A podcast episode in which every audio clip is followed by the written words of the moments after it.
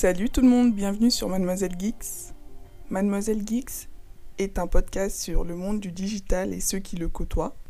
Vous découvrirez ici les témoignages d'hommes et des femmes d'exception qui allient l'entrepreneuriat et le digital.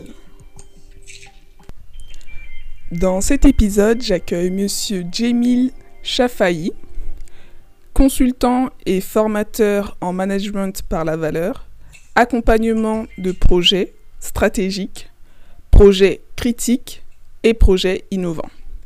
Il va nous éclairer sur ce qu'est le management par la valeur. Vous êtes mon prof de management par la valeur. Oui. Et euh, j'aurais voulu vous poser quelques questions suite au cours que vous nous avez donné parce que euh, c'était un cours vraiment euh, très, très important et très inspirant pour moi dans le sens où vous nous avez montré à quel point en fait manager par la valeur c'est quelque chose que c'est déjà c'est un terme que j'entendais pour la première fois et, euh, et euh, vous nous avez donné quelques exemples de, d'entreprises qui euh, avaient mis plein d'hommes et plein de budget dans leurs projets et pourtant les projets n'aboutissaient pas ou aboutissaient mal. Oui, c'est, malheureusement le cas. c'est, une expérience que j'ai de, plus de 30 ans d'accompagnement de, projets critiques et de projets innovants, euh, surtout dans les grands groupes. Et c'est ce qu'on constate, c'est ce qui est dénoncé partout, euh, dans le public, dans le privé. Et le management par la valeur, c'est une façon de, de revenir au bon sens.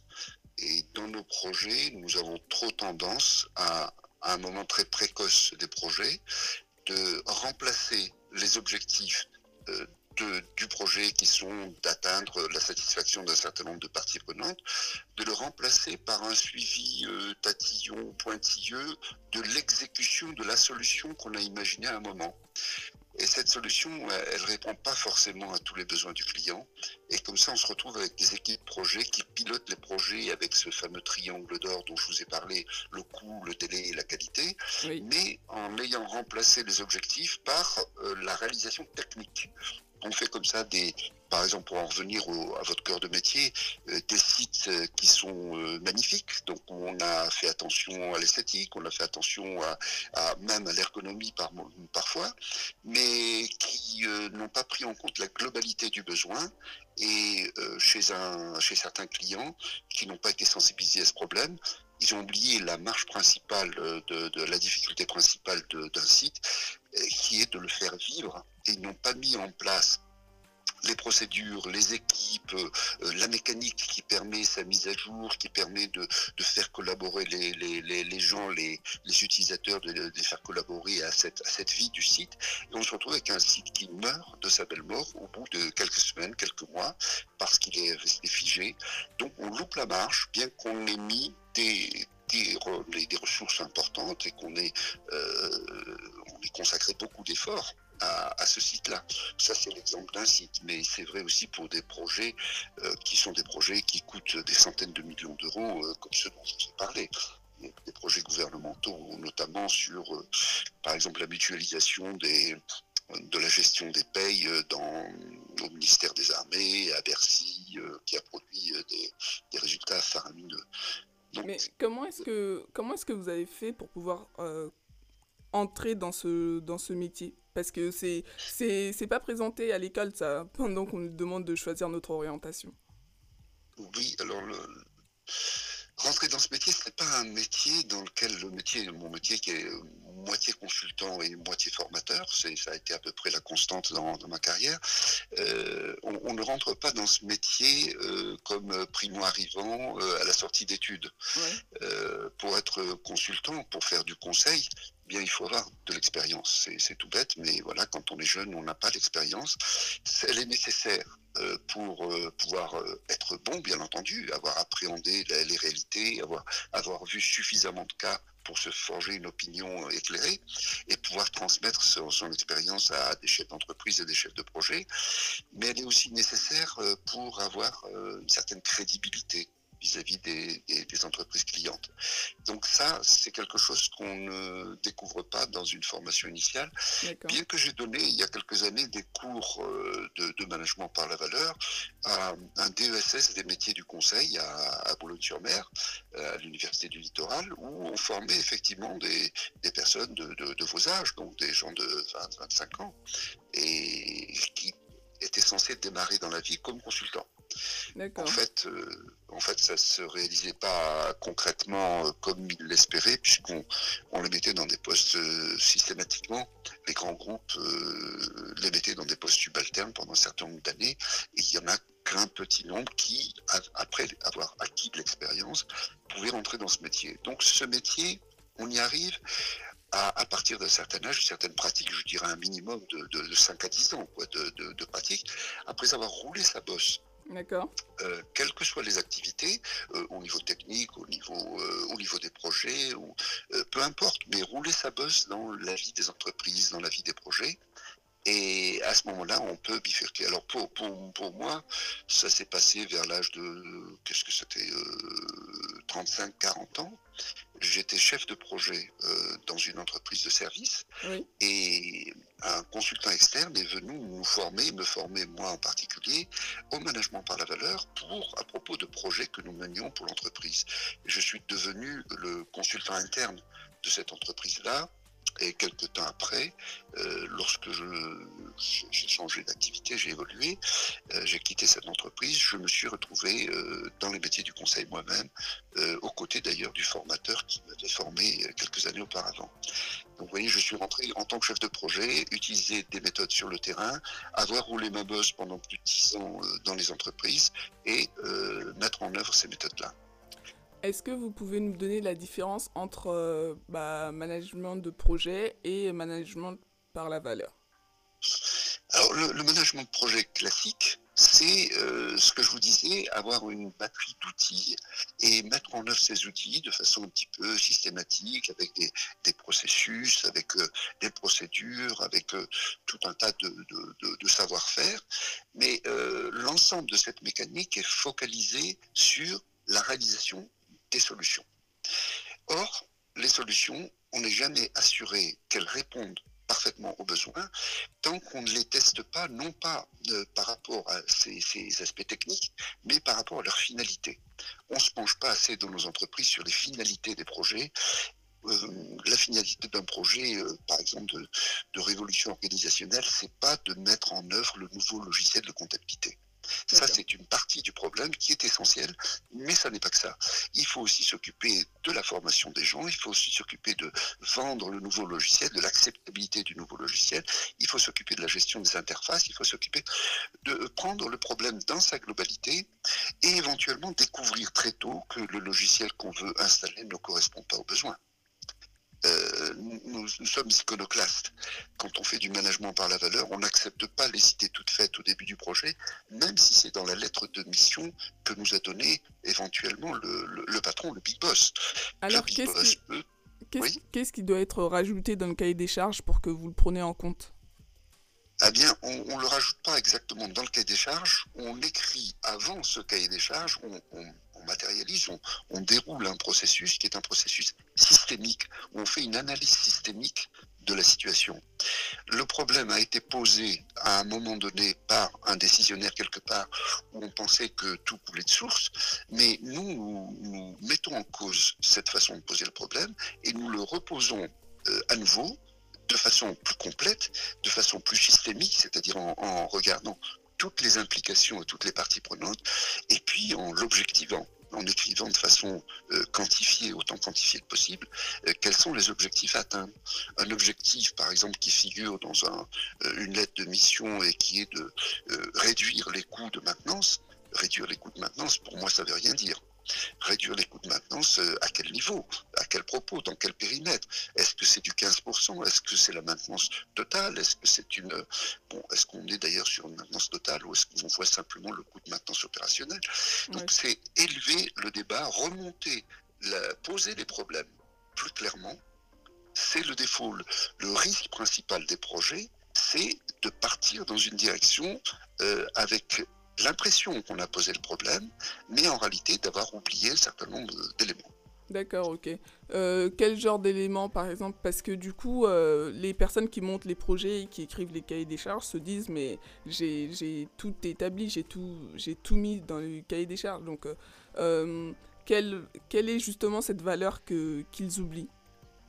Eh bien, cette valeur qu'ils oublient, elle, elle est multiple. Parce que en faisant systématiquement le tour je dis systémique et systématique, ce sont deux choses différentes. Hein. Systémique, c'est bien parce qu'on considère euh, nos entreprises et nos projets comme des complexes dans lesquels il y a des interactions nombreuses et multiples. Et, systématique, c'est bien le fait de, s'imposer un, un, déroulement, une interview des parties prenantes, faire le tour des parties prenantes et d'identifier pour chacune d'entre elles, par exemple, le client utilisateur, qu'est-ce qu'il attend du projet, lui, personnellement, enfin personnellement, collectivement. Donc euh, le, le, maintenancier qu'on oublie souvent, lui, qu'est-ce qu'il attend du projet? Euh, Le financier de l'entreprise, qu'est-ce qu'il attend du projet? Et de matérialiser ces choses-là, d'être clair sur les tenants et les aboutissants, d'être clair sur les objectifs, d'être clair aussi sur les déclencheurs du projet qui sont souvent euh, très intéressants à, mettre en évidence parce que c'est la clé un petit peu des, exigences fondamentales. Pourquoi un patron lance à un moment donné un projet Il y a l'apparent et puis il y a le masqué. Donc c'est exhumer le masqué le plus tôt possible dans le projet, le mettre noir sur blanc sur la table, pour ce qui va nous permettre de mettre en œuvre des choses qui vont satisfaire ces besoins-là. Et ensuite, d'écrire un cahier des charges à, deux étages. Il y a le cahier, des charges du traditionnel, hein, si, si j'ose dire, du produit du projet, qu'est-ce qu'il doit faire, mais il y a aussi le cahier des charges du projet, le cahier des charges de tête, qui est qu'est-ce que le projet fait pour l'entreprise? Une entreprise, les ces projets, ce sont des outils pour atteindre les objectifs de sa stratégie. Donc comment on relie tel ou tel projet à quel élément de la stratégie d'entreprise? D'accord, ok. Une fois ça clarifié, eh bien, euh, c'est relativement plus simple, encore qu'il faille être très vigilant et on a des outils pour ça, c'est plus simple de piloter le projet en, ne perdant jamais de vue ces objectifs-là. Si on ne les a pas écrits, ah ben, on va les perdre de vue très facilement. Très, très facilement. Donc, euh, en plus des cahiers des charges, enfin, bien avant, il faut établir, faut établir une liste de de choses euh, qui, des tenants et des aboutissants du projet. Voilà une vision stratégique, une, vision de, haut niveau, c'est-à-dire remonter dans le projet et, par exemple, euh, identifier très, tôt dans le projet qu'il y a des adhérences entre le projet euh, dont on est dont on est en charge, et d'autres projets qui existent dans l'entreprise. Et ces adhérences, ça peut être par exemple des liens d'antécédence. Mon projet ne pourra pas aboutir si l'entreprise n'a pas mené à bien tel ou tel projet qui sont en cours. Ah bien, on ne va pas découvrir le retard du projet qui est pris à cause de, de, ces éléments-là, à cause des retards d'autres projets. On l'établit dès le départ. On l'établit sur le chemin critique. Eh bien, il faudra que ce projet soit terminé pour qu'on puisse déployer. Et donc, s'il y a un retard dans ce projet-là, ben, ça donnera mathématiquement, mécaniquement, du retard en autre. Mais on le sait d'avance. On, peut le planifier, on peut euh, prendre des dispositions pour, euh, pour y, pallier. Ouais, en gros, il faut vraiment euh, avoir une vision large afin de ne pas se laisser euh, surprendre par quelque chose qui n'aurait pas été abouti avant et qui empêcherait un nouveau projet de pouvoir euh, aboutir. Voilà, mais c'est une vision large qui n'est pas seulement une vision un peu sécuritaire au niveau du risque, je me borde, etc. Non, pas du tout, c'est une vision large au point de vue des besoins de chacune des parties prenantes. On, se pose vraiment la question, on essaie de rentrer dans les chaussures des, différentes parties prenantes, notamment les utilisateurs, les bénéficiaires du projet. On fait des projets pour rendre service à une catégorie de, personnes, un groupe humain. On fait toujours des projets pour des hommes, bien entendu. Et ce groupe humain-là, ben, qu'est-ce qui va le satisfaire mmh. Qui n'est pas forcément l'idée qu'il a en tête, parce que chacun au démarrage d'un projet, a une idée en tête de ses besoins. En réalité, on a une idée en tête des solutions qu'on connaît qui sont appliquées dans le périmètre de, ce qui correspond à la vision que j'ai aujourd'hui de mes besoins. Je vois un produit qui existe sur le marché, je voudrais avoir la même chose que mon voisin. Mais est-ce que c'est ça dont on a besoin réellement? Est-ce que les niveaux de performance qu'on a mis sur le cahier des charges, est-ce qu'ils sont vraiment nécessaires? Est-ce qu'ils sont suffisants? Et donc, euh, viser le juste nécessaire, ça demande euh, de rentrer dans, vraiment dans les, chaussures de, chaque partie prenante et d'établir aussi, ce faisant, les bases de la négociation future. Parce qu'en tant que chef de projet, on le découvre assez vite, on ne pourra pas donner le beurre, l'argent du beurre et le tablier de la crémière à tout le monde. euh, les moyens étant limités, il faudra bien qu'on transige, qu'on optimise, qu'on négocie, qu'on fasse quelque chose euh, qui va prendre en compte notamment les aspects économiques. Une partie prenante avec laquelle on a discuté très en amont de l'impact sur les coûts de tel ou tel niveau d'exigence va euh, au moment où on, va rentrer dans le dur et lui dire écoutez, si vous voulez cette exigence à ce niveau, ça va être, de l'ordre de 400 000 euros euh, dans le projet. Est-ce que vous êtes prêt à demander qu'on le paye ou à le payer de votre poche ces 400 000 euros ou pas? Et donc là, on, met en place des négociations, mais des négociations croisées entre toutes les parties prenantes. Que le financier, par exemple, voit qu'en réduisant les coûts au maximum, il arrive un moment où il impacte le besoin clé de son client, et là, son produit sera plus satisfaisant. Et donc là, il perdra. D'accord. Est-ce que vous pouvez nous donner quelques exemples de grands projets, comme vous nous avez donné en cours, qui n'ont pas abouti? Ah ben tous les projets de, mutualisation des, logiciels de paix euh, qui, euh, qui, ont été menés euh, dans, différents ministères n'ont pas abouti généralement pour la même raison, c'est que les années précédentes, il existait une quinzaine, une vingtaine de structures qui faisaient le même travail pour un ministère et pour un autre. Le fait de les unifier et, de créer un système unique est, une démarche intelligente. Une, mais hum, l'état des lieux n'avait pas fait apparaître, on s'était pas penché là-dessus, que les logiciels existants n'étaient pas documentés ou mal documentés. Donc on avait des outils qui tournaient, mais euh, avec des, des, entrailles qui étaient un peu mystérieuses. Et quelques années auparavant, systématiquement, dans les démarches d'économie de tous les ministères, on avait licencié ou poussé vers la porte ou poussé vers la retraite un certain nombre de personnel au RH et dans les systèmes d'information. Et ces gens-là, ils avaient la connaissance, c'est-à-dire ils avaient le capital immatériel du ministère dans leur tête. Ils sont partis avec tout ce qui n'était pas documenté était dans leur tête. Et quand l'équipe nouvelle est, venue pour euh, euh, fusionner tous ces outils, eh bien, on ne savait pas ce qu'il y avait dedans. Oh, Donc il a oh. fallu faire du, du re-engineering, il a fallu réécrire, il a fallu... Et c'était monstrueux c'était monstrueux avec des cas de figure invraisemblables. Donc, sur le principe, vous voyez euh, comment ça, ça ne marche pas. Ouais, exactement. Puis il y a aussi des, des, projets, on peut regarder euh, Notre-Dame-des-Landes, on voit bien ce, ce, type de projet, un projet qui a plus de 50 ans. Et en 50 ans, on n'a jamais réécrit le cahier des charges avec des visions modernes pour dire euh, les compagnies aériennes, qu'est-ce qu'elles attendent précisément de cette piste? Voilà, de la nouvelle piste, de la nouvelle implantation. Les, Mais comment c'est possible en fait? Les voisins, avec comment c'est possible? Parce que ça court sur son air. Il y a une cinquantaine d'années, il y avait un projet vers la modernitude et nous allons faire le grand euh, aéroport de l'ouest de la France, etc. Euh, peut-être avec des visions économiques raisonnables mais personne n'a pris en compte l'évolution réelle du contexte économique, personne n'a pris en compte l'évolution du transport aérien dont on voit aujourd'hui l'impact la limitation du transport aérien. Vous imaginez le, projet Notre-Dame-des-Landes, on, monte des pistes nouvelles et euh, le trafic aérien baisse. Donc, et puis ensuite, quel service réel rendu Est-ce qu'on est capable de rendre à la nature l'ancien aéroport ce qui était faux, puisqu'il y avait des installations techniques euh, d'Airbus euh, qui, n'allaient pas déménager toutes ces installations techniques euh, sur certains, de ces modèles. Donc, une prise en compte partielle des choses, une, une prise en compte datée et dont on avait hérité sans à chaque étape, à chaque nouveau relancement de ce, de ce monstre du Loch Ness, pour reposer les choses, et les poser objectivement et les poser de façon consensuelle. Parce qu'on peut très bien être contre le projet de Notre-Dame-des-Landes, ou être pour, et arriver à être à peu près d'accord sur les données du problème. Euh, les écologistes mettront plus l'accent sur tel aspect ou tel aspect, mais le niveau de trafic, le nombre d'entreprises, le nombre d'avions, la longueur des pistes, l'âge du capitaine, ça, on peut arriver à mettre les parties prenantes à peu près d'accord sur des chiffres. D'accord. Mais quand on ne le fait pas, quand on ne le fait pas, il reste plus que l'émotionnel.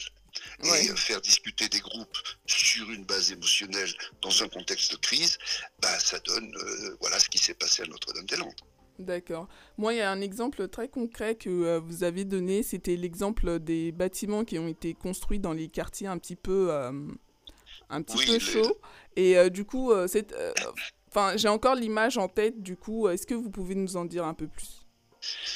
Oui, donc là, ce sont les projets de de l'agence de l'ANRU, l'agence nationale pour la rénovation urbaine, euh, des projets par, menés par l'ANRU, qui ne sont pas des projets euh, partisans marqués à gauche ou à droite, sont des projets de revivifier les quartiers défavorisés, les quartiers en déshérence, donc des quartiers où, qui dysfonctionnent, dans lesquels euh, les gens se sentent pas bien, il y a beaucoup d'incivilité, des petits trafics, il n'y a pas de travail, euh, les entreprises ne s'installent pas ou fuient, les commerces fuient, on se retrouve avec des, des rez-de-chaussée d'immeubles qui sont vides, bon, il y a des tags, des graphes, des dégradations. En fait, tout ça, le, le bâti vieillit, tout ça est négatif et c'est une boucle. Alors pour casser la boucle, ça fait un certain nombre d'années que l'État a mis en place des dispositifs euh, richement dotés, comme euh, l'ANRU, euh, qui travaille avec les finances de l'État par, par le biais de la Caisse des dépôts, et donc qui ont des projets importants sur des quartiers. Alors, celui dont je vous ai parlé, c'était 400 millions d'euros sur un projet pour le Havre. Alors, ces projets sont très intelligents et, sont menés de façon très saine par des chefs de projet avec des démarches classiques, très intelligents, je veux dire, dans le sens que, par exemple, un, habitat, un immeuble d'HLM euh, dont la structure est saine, mais qui est dégradé en, surface, on, y effectue euh, une, isolation thermique par l'extérieur avec un réhabillage complet du bâtiment. Donc le bâtiment prend un aspect neuf instantané. Comme il a été isolé thermiquement, les habitants vont euh, économiser de l'argent, plusieurs centaines d'euros chaque année, sur le frais de chauffage. Et ça, c'est grâce à l'argent, l'investissement de l'État, de la collectivité. Et derrière l'intérêt de la communauté, de la collectivité, de la c'est les économies d'énergie, c'est bon pour la planète. Donc on a un dispositif vertueux sur lequel on met l'accent d'ailleurs aujourd'hui dans le programme, les, propositions des, citoyennes. Donc c'est vertueux. On, on investit de l'argent pour permettre à la population de changer l'aspect des bâtiments, d'économiser de l'argent, et euh, par le biais de ce type d'opérations, plus des opérations sur le, transport, la réorganisation des transports, enfin tout un tas d'opérations sur le bâti, sur la construction, on améliore la chose. Mais ce qu'on espère, c'est que les commerces se réinstallent, que les entreprises embauchent, euh, que les jeunes euh, changent de, de, réaction par rapport à, l'État, au service de l'État, etc. Mm. Donc on espère ça. Et qu'est-ce qui se passe Comme on fait un pilotage par la solution technique, la solution technique, je le décris en termes de mètres linéaires de transport à faire, en termes de mètres carrés de surface isolée, en termes de, kilos de peinture, en termes de... Ce sont des aspects techniques des solutions qui ont été choisies, qui sont généralement des bonnes solutions, et dans le cas du, du c'était des bonnes solutions. Ce ne sont pas des projets délirants qui échouent, c'est ça qui est terrible. Et donc, on met en œuvre tout ça, on le pilote, coût et les qualités, et dans les évaluations qui ont été faites de ce projet-là en particulier, le constat était que les délais étaient tenus, à, toute chose près, que les budgets étaient tenus. On parle de 400 millions d'euros. Hein, Et c'est votre argent. Avec l'argent des contribuables. Bien sûr, et c'est très bien. Moi, je suis d'accord pour dépenser de l'argent dans cette direction, Exactement. à condition que ça produise des résultats. Exactement. Et le coût, délai, qualité, tout est bon. Et malheureusement, en très peu de mois, voire en très peu de semaines, l'habitat commence à se dégrader, les commerces continuent à fuir, et quand on fait un bilan au bout d'un an, deux ans, trois ans, eh bien, ça n'a pas marché du tout. Oui, les bâtiments sont un peu plus beaux. Oui, il y a une économie sur le, sur le, le, chauffage. Et puis, c'est tout. Ça s'arrête là. La dégradation, la, la déshérence du quartier continue. Mais qu'est-ce qui a fait que, justement, ça continue à se dégrader alors qu'on a tout mis en place On a mis une grosse somme en place pour que ces choses-là soient. On a mis en place les éléments techniques de la solution matérielle. On a focalisé sur le BTP. Mais il n'y avait pas que ça. Bien sûr, c'est fondamental. Il faut maîtriser les coûts, les délais, la qualité, bien sûr. Je ne vais pas aller la contre en management de projet.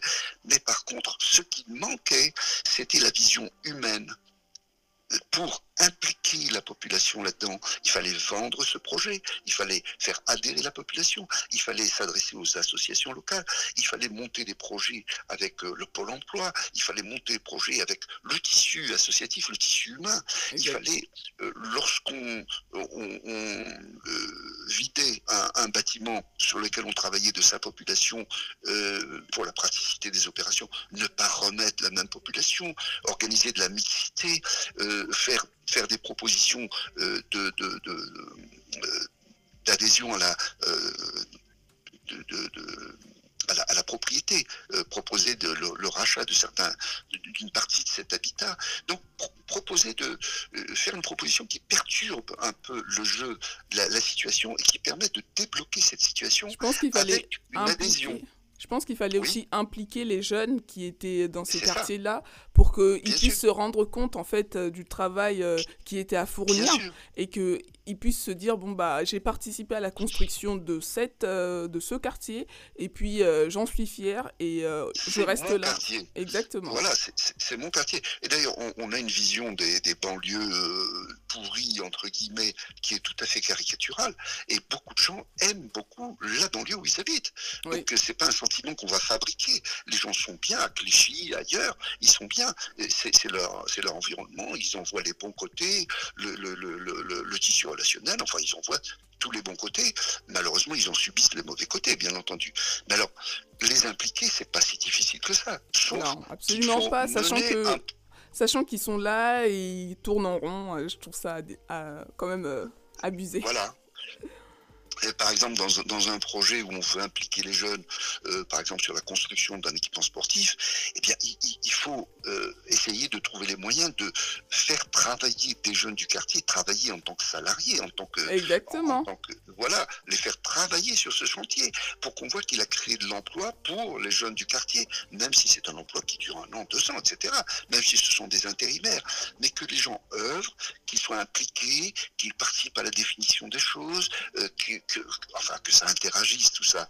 Donc cette vision des interactions, c'est la vision systémique dont je vous parle, et qu'on ne se perde pas dans les, un suivi tatillon de, du coût des légalités en oubliant l'essentiel. L'essentiel, c'est le côté humain dans ce projet-là, qui ne représentait pas d'ailleurs une dépense phénoménale. C'était peut-être 1 ou 2% de plus euh, euh, sur, sur le coût du budget. Mais, et le chef de projet aurait peut-être été capable de mener ça à bien. Mais on n'est pas chef de projet exécutant d'une solution technique souvent choisie par d'autres. Ça, ça n'est pas bon. Ça n'est pas bon. Ouais, c'est top. Enfin, c'est moi je trouve ça incroyable. Enfin, voilà quoi. Je, je, trouve ça super bien qu'on ait ce genre de cours parce que vraiment on aurait été chef de projet bah, comme les autres chefs de projet. Et on aurait mené peut-être des projets euh, techniques qui auraient abouti mais pour au final euh, ne pas perdurer. Et, euh, et euh, du coup, tout ça, en fait, euh, le management par la valeur, ça s'applique vraiment à toutes sortes de projets. Bah, vous imaginez la, route la plus chère du monde, là, qu'on a à La Réunion. Oui. C'est formidable formidable. Découvrir à la fin d'un projet qu'il y a un kilomètre qui bloque et qu'on ne peut pas faire, il n'y a pas l'implantation au sol, il n'y a pas ceci, il n'y a pas cela. C'est formidable. Et tout ça, ça a coûté combien un peu? Ah, je, ne connais pas le coût exact, mais c'est faramineux. Et puis surtout, c'est de l'argent qui est jeté à la poubelle si on n'arrive pas à, finir cette boucle. Parce que c'est une route magnifique, mais qui ne va de nulle part nulle part. Ouais. Mais euh, vous savez s'il y a une suite, du coup, pour pouvoir euh, y remédier à ce problème ou pas? C'est en cours, mais au, prix de surinvestissement. Voilà. C'est en cours, c'est ce qu'on a fait sur, sur beaucoup de projets. On a des projets qui euh, doublent, triplent, parce que les dépassements budgétaires euh, se chiffrent en milliards. Et qui doublent, triplent, quadruplent, c'est n'importe quoi. Tout ça pour un défaut de vision dès le départ, un défaut d'analyse, un défaut d'implication des, populations, un défaut de participation, un défaut d'organisation de la décision. La décision s'enlise parce que personne veut signer le papier qui condamne un projet ou, qui montre qu'on a été mauvais. Et non, il faut, faut le regarder dès le début, travailler ensemble, impliquer les, gens. Ah oui, à partir de là, j'aimerais, j'aimerais bien. Oui, je, voudrais dire un, mot qui est euh, important. Euh, utiliser les expertises à leur juste place. dans un projet, la décision ne doit jamais être donnée aux experts. Ouais. C'est pas un expert en construction d'aéroport qui va me dire si on doit faire une piste ou pas. C'est une décision politique. Politique au sens large, pas politicienne. Ouais. C'est une décision politique. Il faut impliquer les populations dans cette décision et il faut impliquer tous les échelons gouvernementaux, locaux, etc., collectivités. Et prendre cette décision politique, les experts doivent être à leur place. Ils éclairent la problématique. Ils ne fournissent pas la décision. Nous, nous l'avons euh, en ce moment à propos du, du Covid et puis du confinement. Euh, si on donnait la clé aux experts hyper sécuritaires, on serait tous claquemurés dans notre cave. Ah ouais? C'est aux politiques de dire il y a un niveau de risque qui me semble acceptable et il y a une incertitude euh, qui me semble euh, à prendre en compte euh, et il y a des conséquences négatives du confinement pour les personnes âgées, pour les, femmes battues, les enfants, les ceci, les cela, et puis pour les gens qui ont un travail de type euh, euh, informel, de type euh, un travail de, le culturel, qui ont tout, tout ce genre d'activités qui sont complètement explosées. Bon, la restauration, bien entendu, explosée par le confinement. Donc, je vais prendre une décision politique en prenant en compte tous ces paramètres. Si je regarde d'une façon technicienne, l'idéal pour se protéger du Covid, c'est de s'enfermer dans un cercueil avec une bouteille d'oxygène. Oh mince. Euh, on va pas en arriver à là quand même. Hein Ben non, mais c'est ça, quoi. Enfin, la claque murée, euh, faut laisser toute sa place à la décision politique et euh, l'organiser et la faire, lui donner la- une assiette la plus large possible. C'est la seule chose qui permette à des groupes humains de garantir, non pas la certitude absolue que le projet va réussir, parce que quand on lance des projets ambitieux, il y a toujours le risque avec l'innovation que ça marche pas, bien entendu. Mais on met tout euh, au service. Regardez le, le- le projet qu'on a eu là de, de, de petits logis, de l'appli euh, euh, à propos du Covid. oui, l'application Bah, Stop Covid. Voilà, Stop Covid, l'échec monumental que c'est. Pourquoi? Ben, Certainement parce que quelque part, on n'a pas impliqué les futurs utilisateurs. Vous trouvez? Et, et- ah oui, certainement, parce que le, le résultat, c'est que les utilisateurs lui, potentiels ne l'utilisent pas. Donc il y a un rejet. Il y a un rejet pourquoi? Je ne sais pas. Mais pourquoi? Parce qu'on a mis en place un processus intrusif qui n'a pas pris en compte euh, les, les craintes euh, des utilisateurs. qui- Exactement. Mais ça, ça ne marche pas. Ça ne marche pas. C'est le projet, c'est focalisé sur l'appli. Mais oui, une, euh, l'appli, c'est important. Ouais, j'ai une amie qui est justement juriste et euh, dans, qui travaille dans la RGPD. Et euh, elle, Oui. euh, c'est c'est mort en fait. Ces données, vous n'allez pas lui prendre. Elle ne veut pas. Ben oui, voilà. Et, et c'est légitime. Exactement. Alors, dans, dans, dans, dans- dans tous les projets, on va découvrir qu'il y a des visions qui peuvent être antagonistes de différentes parties prenantes. Mhm. Et c'est pas en les mettant sous le tapis qu'on va résoudre le problème. Le problème, on, on va le découvrir au, au moment de la mise en œuvre. hein. Ça ne marchera pas. Donc il faut le mettre sur la table, accepter qu'il y ait des antagonismes, les objectiver pour en dégonfler un certain nombre, mettre en place des mécanismes de négociation, de partage, et puis ensuite prendre une décision qui ne satisfera pas tout le monde, mais qui sera éclairée. Ça, c'est du management par la valeur. Top, c'est super. Merci beaucoup, monsieur. J'aimerais revenir sur euh, l'exemple que vous m'avez donné en cours de euh, quand vous avez été payé 14 000 euros. Je travaillais avec un collègue, nous, nous étions deux euh, à, à assister une très grande entreprise sur un certain nombre de projets informatiques. Et un beau jour, on nous demande de les assister sur un projet et qui était euh, un- la, la mise en œuvre d'un nouveau logiciel et qui coinçait, qui coinçait très fort. Et donc les utilisateurs de ce nouveau logiciel interne donc étaient euh, plus- plusieurs centaines, plusieurs centaines de personnes et ça marchait pas du tout. Donc on nous a engagés pour le faire et nous nous avons fait une, une proposition qui a été acceptée à 14 000 euros. On Wow. imaginait un certain nombre de journées de journées d'intervention à deux pour euh, dé- dé- débobiner. Alors on rentre dans le dossier et on s'aperçoit en une demi-journée que le problème était une incompréhension totale entre les services informatiques centraux et les utilisateurs locaux qui étaient un peu partout dans, toute la France. Euh, on a organisé une réunion où étaient présents le DSI et le responsable du développement informatique, et puis euh, deux, trois utilisateurs de, de province qui étaient là, utilisatrices, c'était des utilisatrices. Et on les a mis ensemble euh, une demi-journée autour de la table. Et on a organisé le débat, on avait préparé bien entendu cette, cette, réunion, on a débobiné le problème, on a objectivé la difficulté.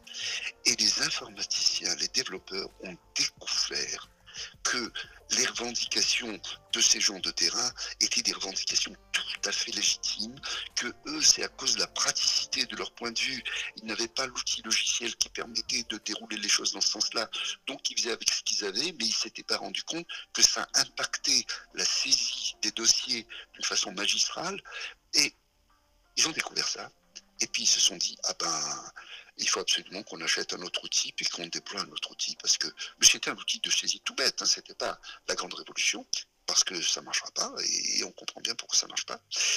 Et on n'en a plus entendu parler, c'est-à-dire que nous avons été payés 14 000 euros pour euh, préparer une réunion d'une demi-journée. Waouh, c'est incroyable. Tout ça parce qu'il y avait eu au départ un et le client, Le client n'en était pas mécontent. Waouh Non mais oui, c'est sûr, mais il y a eu un problème de communication qui fait qu'en fait, ils ne se rendaient pas compte du problème. Euh, voilà, pire de, enfin de communication, c'est-à-dire de communication de bonne foi. Hein. Les informaticiens n'étaient pas des, des, des, des, mauvais bourgs qui, qui se foutaient complètement des utilisateurs. Ils n'avaient pas percuté que euh, présenter le logiciel de cette façon-là, ça allait rajouter un quart d'heure de saisie à chaque, à chaque dossier, et puis des, difficultés, des, une pénibilité euh, par rapport à la situation en. Ils ne s'en rendaient pas compte. J'ai assisté à la même chose euh, à propos de, de l'informatisation des, tribunaux à l'informatisation des services de justice. Alors c'est formidable, très grandes entreprises SS2I et, et, consulting et qui ont fait des études là-dessus. Et un des tribunaux qui était euh, euh, dans l'équipe test, donc qui était volontaire, qui contribuait positivement au déploiement de la chose, qui demandait que ça, qui avait fourni des troupes et qui testait les choses, enfin vraiment, a découvert lorsque les outils sont arrivés, que toutes les lettres types que les greffiers du tribunal avaient constituées sous Word et qui leur, permettaient, lorsqu'ils avaient tel cas de figure ou tel cas de figure, de ne pas rédiger tout, de prendre le texte et de remplacer les noms, etc., ils s'étaient fait des, des, petits outils Word, enfin tout simple, quoi, des lettres types. Tous ces outils-là n'étaient pas pris en compte par le nouvel outil et il fallait qu'ils ressaisissent tout. Waouh, incroyable. Comment c'est possible? Bah, c'est possible quand on fait pas de management par la valeur. Eh, bah, c'est simplement qu'on a utilisé ces gens-là pour tester quoi? Je ne sais pas, mais certainement pas l'utilité pour eux oui, exactement. des nouveaux outils. Les outils sont au service des gens, des processus, et ce ne sont pas des, décisions qui sont prises de façon arbitraire, et puis on va faire rentrer les gens sous les fourches codines et ça va marcher. Ça marche jamais avec les groupes humains. Est-ce que, vous pouvez me... ouais. Est que vous pouvez me donner trois ou cinq points clés pour pouvoir réussir un projet? Premier point, le cadrage. Le cadrage du projet c'est-à-dire la, vision stratégique, la vision de haut niveau, qui, se règle en, très peu d'heures avec euh, les décisionnaires, avec les parties prenantes. C'est pas un, boulot qui va produire un cahier des charges de 1000 pages, ça va produire une, une note de cadrage qui fait quelques pages, mais ça va permettre de clarifier la situation, d'identifier où il y a des problèmes potentiels, euh, de voir les besoins de très haut niveau, on ne rentre pas dans le détail à ce niveau-là, et puis de, d'avoir une vision de comment on va optimiser la chose, comment on va établir les bases d'une négociation, et puis qui pèse euh, quoi dans le projet. Lorsque nous avons quatre ou cinq parties prenantes, est-ce que notre projet est absolument centré pour la direction sur l'idée d'économiser? Est-ce qu'il est centré sur l'idée de présenter euh, l'image d'innovation et, présenter quelque chose qui, qui, défrise vraiment? Est-ce que quelle est la vraie orientation du projet? Quelle marge de manœuvre on a par rapport à ça pour pas se tromper de projet? Il s'agit de ne pas se tromper de projet au début. Ça, c'est tout simple, c'est du bon sens, mais il faut l'organiser systématiquement. Quand on a fait ça, on a cette note de cadrage euh, qui peut s'appeler euh, lettre de mission quand on la voit du côté du chef de projet, et euh, on, peut, on peut commencer le boulot. Ensuite, eh bien évidemment, il y a la relation avec les différentes parties prenantes et l'élicitation de leurs besoins. C'est quoi leurs besoins et l'objectivation de leurs besoins. Objectiver les besoins, ça m'est souvent arrivé de, d'entendre un, responsable qui voulait que, pour rester dans les outils logiciels et dans le numérique, qui voulait que son outil soit euh, en, direct live en permanence, alors qu'il l'utilisait une fois par semaine et que la mise à jour en batch lui convenait parfaitement répondait à son besoin. Mais il en avait une vision comme ça. Moi, je veux que ça soit en direct live. Bon, euh, dégonfler les, les, prétentions, les aspirations, les rêves, et puis revenir au juste nécessaire. Ça, c'est fondamental. Donc, j'ai bien cadré mon, pro mon, mon projet. J'ai posé la problématique et je me suis écarté des solutions implicites qu'il pouvait y avoir dans la façon de rédiger le problème au début. J'écarte tout ça. J'ai fait ce travail-là. Ensuite, euh, on va rentrer dans l'expression des besoins qui va aboutir sur le cahier des charges du produit, qu'est-ce que doit faire le produit, mais avec une vision objective. Et puis ensuite, euh, recherche de solutions, c'est l'innovation. C'est ouvrir la porte à la créativité, c'est ne s'interdire rien, c'est remettre en cause tout, c'est dire euh, est-ce qu'on fait ça, est-ce qu'on est vraiment obligé de passer par cette solution, pourquoi on ne ferait pas, voilà. On, peut arriver à, à des solutions innovantes extraordinaires, mais on peut aussi consacrer une solution traditionnelle parce qu'on est sûr maintenant, ayant fait ce circuit-là, qu'elle répond aux besoins. On ne fait pas de l'innovation pour innover, on fait de l'innovation pour trouver des solutions qui soient meilleures, qui satisfassent mieux le besoin et qui éventuellement coûtent moins cher et présentent moins de risques. On, on, est là en train d'optimiser les choses, mais sans perdre de vue la création de valeur pour chaque partie prenante. Et puis le reste, c'est de la conduite de projet traditionnelle qu'on ne va pas mettre à la poubelle, bien entendu. D'accord, merci beaucoup, monsieur. Je vous en prie. Passez une bonne journée. À la semaine prochaine. À la semaine au prochaine, au revoir. Vous pouvez me retrouver sur Instagram, mademoisellegeeks.co, sur Apple Podcast, Spotify et toutes les autres plateformes de podcast ou musique.